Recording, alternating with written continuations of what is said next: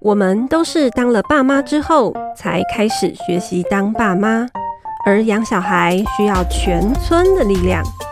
父母百宝箱想创造养小孩的空中村落，陪伴你谈心里的话，解脑中的惑，让父母百宝箱咖喱到沙缸。大家好，欢迎收听父母百宝箱，我是主持人尚方。那今天要跟我们一起对谈的来宾是人本教育中心的主任雅萍。Hello，大家好，我是雅萍。雅萍，好久不见。嗯，我最近呢，其实有一个发现，想要找你来谈一谈。那这件事情其实还蛮，就是我这心里蛮挣扎的，所以呢，我想要来问你这样子。嗯，好，就是呢，因为我们家国中生嘛，已经开始有给他手机，好，因为。他开始自己上下学啊，那上下学的过程中，如果发想说有需要联络的话，会给他手机嘛。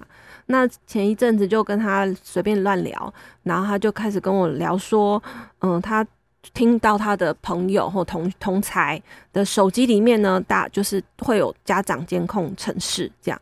然后我想说，哈，这是什么东西？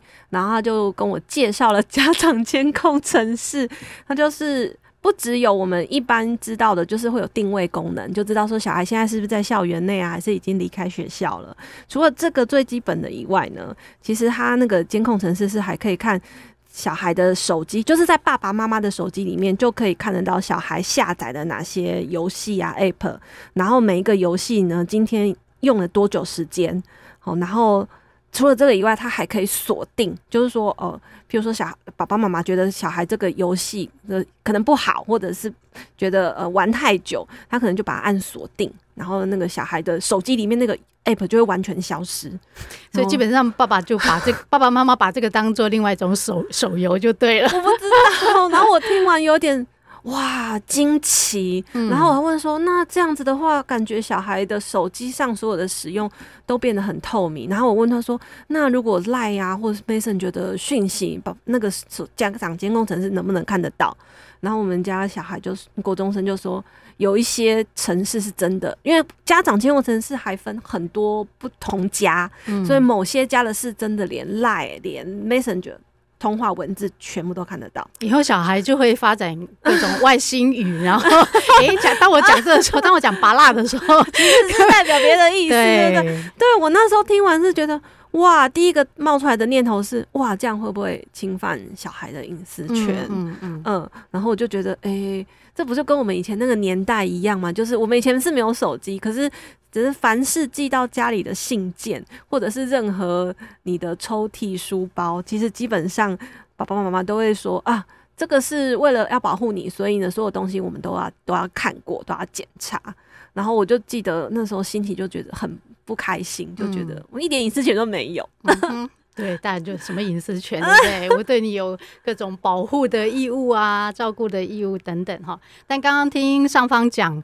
就这种科技真科技真的是日新月异。哈，那有一句话说，科技始终来自于人性。对，那这个人性到底里面有什么呢？哈，我我刚从上方的例子，我就就会想到说，哎、欸，这个人性里面呢，可能有一种控制性，以及有一种惰性，嗯、对吧？就我们只要透过这种监控系统，仿佛我们就能知道小孩些什么。那透过这个，我就不需要花力气。去跟小孩面对面的知道你最近在做些什么，最近还好吗？哦、这难道不是一种偷懒的做法吗？当然，我们不能反对说，本来在就是这种科技产品一定是越来越多嘛。嗯、但是关键就在于我们到底怎么用这些这些产品。嗯，但我帮家长讲个话，因为我自己 身为家长，我也有一点理解，因为。爸爸妈妈会不会觉得，因为小孩不太有时间跟我们聊天，或者是说，嗯呃，小孩有时候跟我们聊一聊，可是他可能没有把全部的事情都说出来嘛。那我们为了想说了解一下他的网，尤其是网络交友状况，说同学之间可能我们还见得到面，可是那种网友或者是游戏一起，就是虚无缥缈嘛，你就不知道他到底跟那些会不会会不会他的网友其实是。别有居心啊，所以我们稍微看一下他们的对话，就是帮他先确认一下会不会被骗啊。嗯，所以才会有这种监控系统。就我我我在一直在想象啊，就当我们大家一起一起想象，就爸妈会想要去知道小孩一点一些什么事情，嗯嗯，嗯，通常心里面比较想着的是不好的事情。不好的事就不，嗯、就是万一小孩有些什么开心的事情没跟爸妈讲，哎，爸妈忽然知道，或者他透过哪些管道知道了这些好的事情，嗯嗯哇，对于爸妈来讲是个惊喜。对、啊，蛮不错，开心。但是如果知道了一些坏的事情，就爸妈就会有惊吓。嗯，那这个心情当然我们也能够理解啦，哈、嗯。那但是就我们要来谈关于隐私权的这件事情，嗯嗯，就我常常会觉得隐私权其实对于小孩来讲，或者是大人跟小孩之间，它其实就是一个界限的概念。嗯嗯，那然后就你你不能否认说我需要利用这种监控。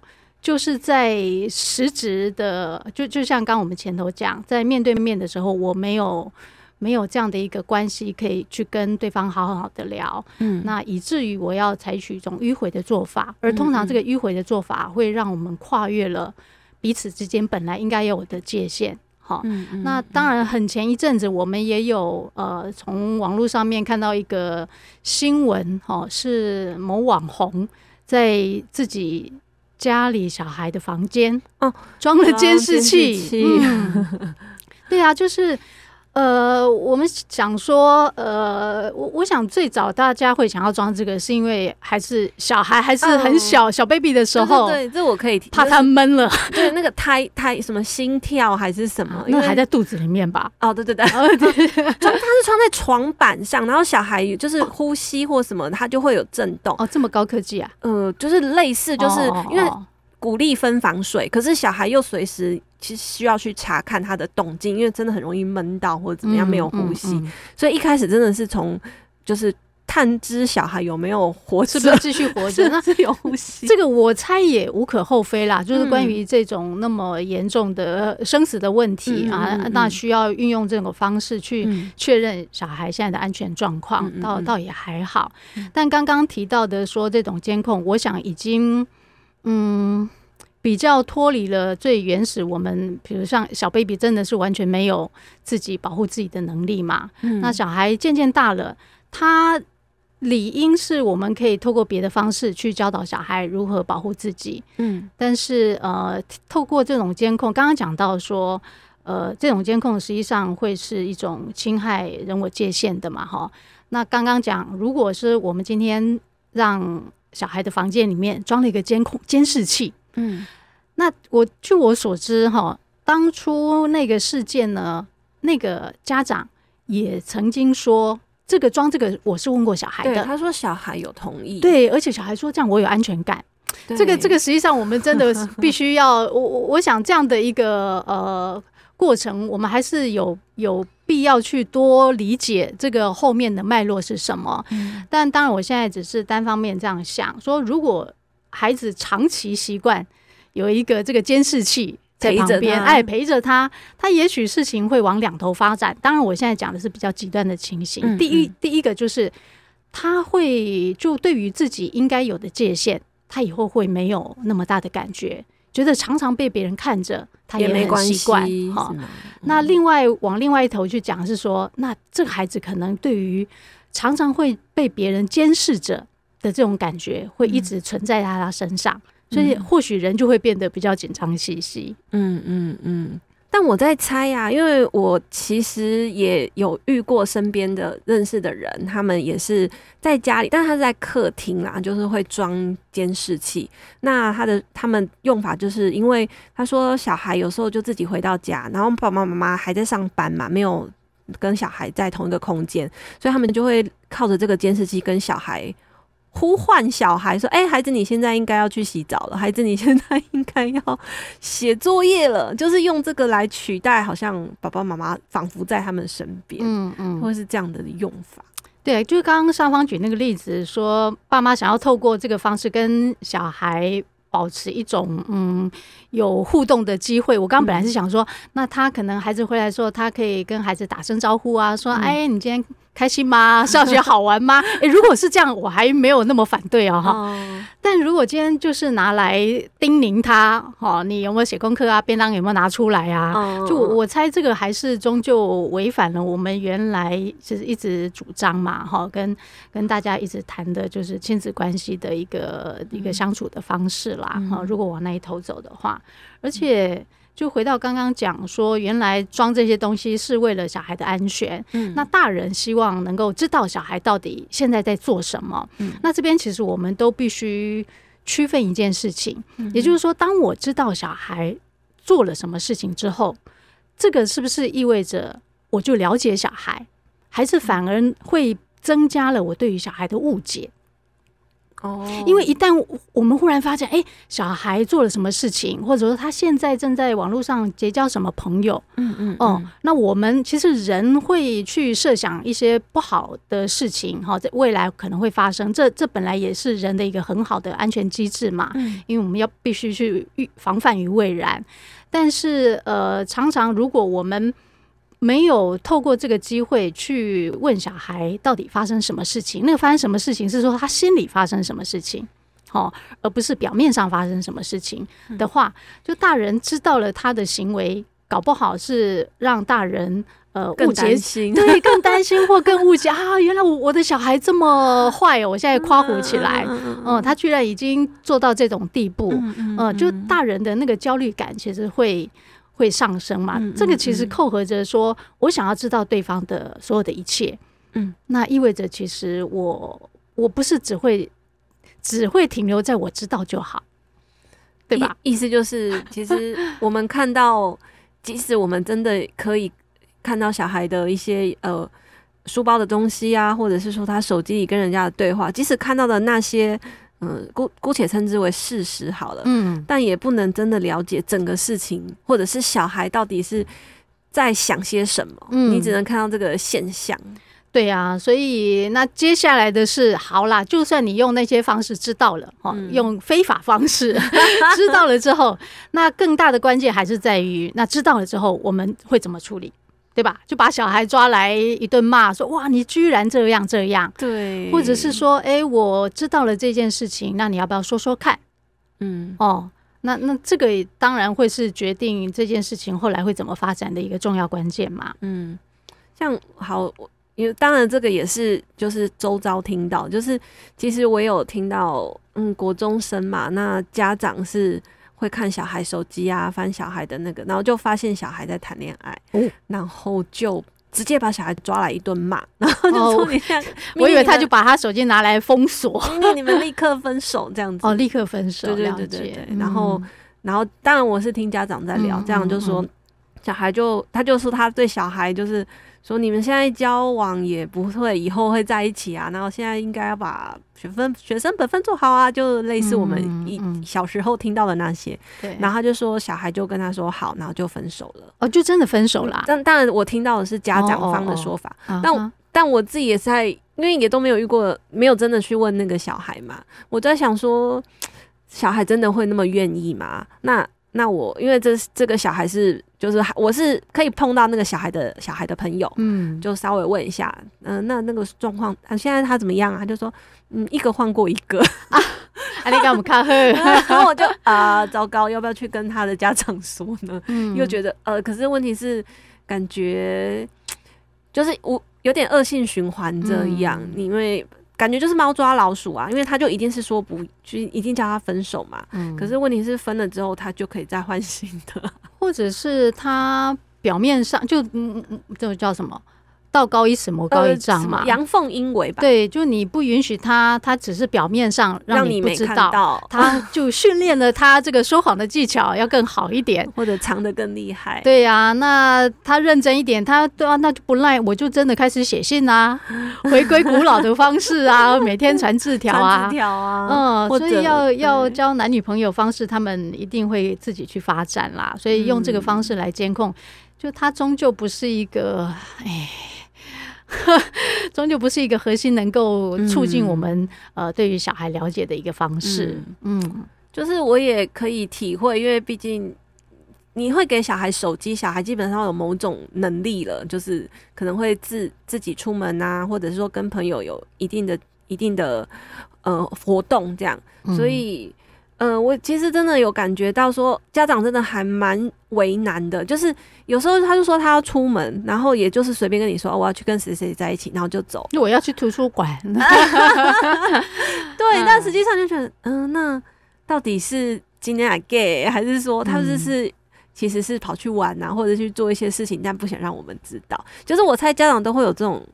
担忧啦，嗯，对，那所以才会有这种家长监控啊，或者是说就是锁他的城市，说哦、啊，你什么什么游戏不能玩，什么什么不能玩，嗯，或甚至是用没收小孩手机的方式去掌控小孩，对，对啊，那就大家一直都在叠对叠嘛，对啊，那然后如果说提到就家长其实都会希望去了解小孩，嗯、那我就想到。就我们的那个弗洛姆哈，人本心理学大师弗洛姆在《爱的艺术》里面也有提到哈，爱的四个元素：照顾、责任、尊重跟了解。他其实也有提到了解这件事情。他里面写了一段，我觉得还蛮深刻的。他说：“其实人呐，嗯，本来就有一种欲望，想要知道人的秘密，对方的秘密，别人的秘密，别人的秘密。那然后呃，但是比如说我们看小小孩哈，很多。他们会把那个昆虫，手脚拨一拨啊，哈、嗯，翅膀拔掉啊。嗯、那小孩的说法是，我想很想要知道这个昆虫到底长怎样啊，以及剥掉它会怎样啊，会不会动啊？对，就对于小孩来讲，也许他是透过这种方式想要了解这个昆虫。好、嗯，那我我就联想到说，今天大人用一种监控的方式，仿佛也是回到像小孩子在剥昆虫。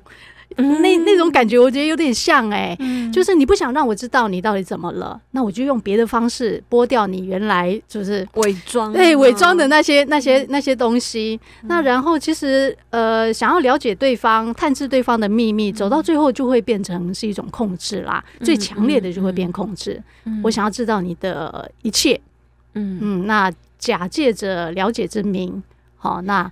就行控制之时，好，那里面其实也提到说，如果我们今天要了解对方，不可能不同时放着尊重。嗯嗯，你如果把尊重这个这个观念放进来，我们就会知道，其实我们跟孩子之间一定有个必须遵守的界限。嗯嗯嗯，对，这样真的想到回想我们自己青少年时代，其实家长也是。监控的手段也是没有比现在少。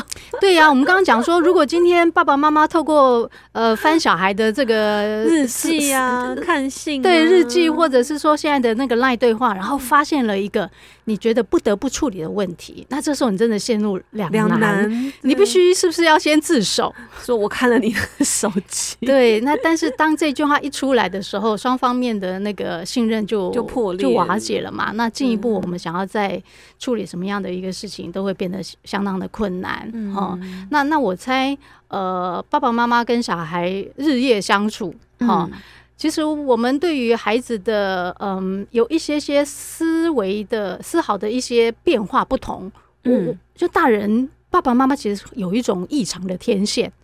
他就会觉得，哎、欸，这个孩子今天怪怪的。嗯嗯嗯嗯。那我们必须把天线放在这里，而不是放在那个监控系统里头。嗯。那然后，呃，如果我们发现有一些异常，那我们如何问话是一个重要关键嘛？哎、欸，我发现你最近好像那个。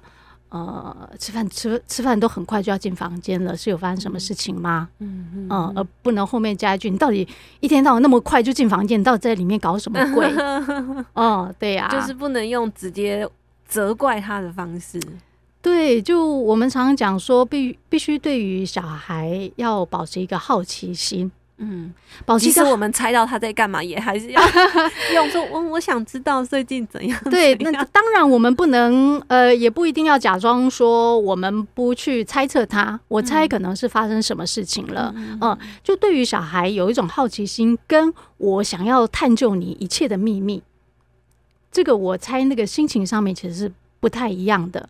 我会好奇你心里面怎么想。嗯。而不是只只会知道，只想要知道说你现在到底做了什么事情。我们用只用一个例子来讲好了。那比如说小孩呃上网时间越来越长，嗯、然后一直嗯就觉得他对，就是一直都挂在网络上。嗯、那类似这样的话，我们如果是用好奇跟一跟另外一个是想要探究他的秘密，这样两种的说法会怎么说？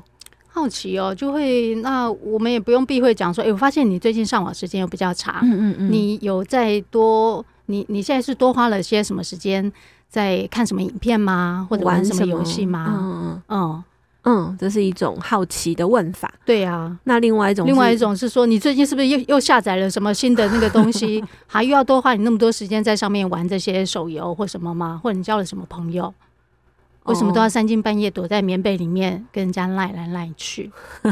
对哦，就仿佛是侦探一样。嗯，我我我猜，呃呃，我们说了这么多，其实最大的重点都在于大人必须要知道，在这样的一个呃情境之下，就大人心里面会马上冒冷汗啊，或或者是呃会有一个惊慌出现，这个都很正常。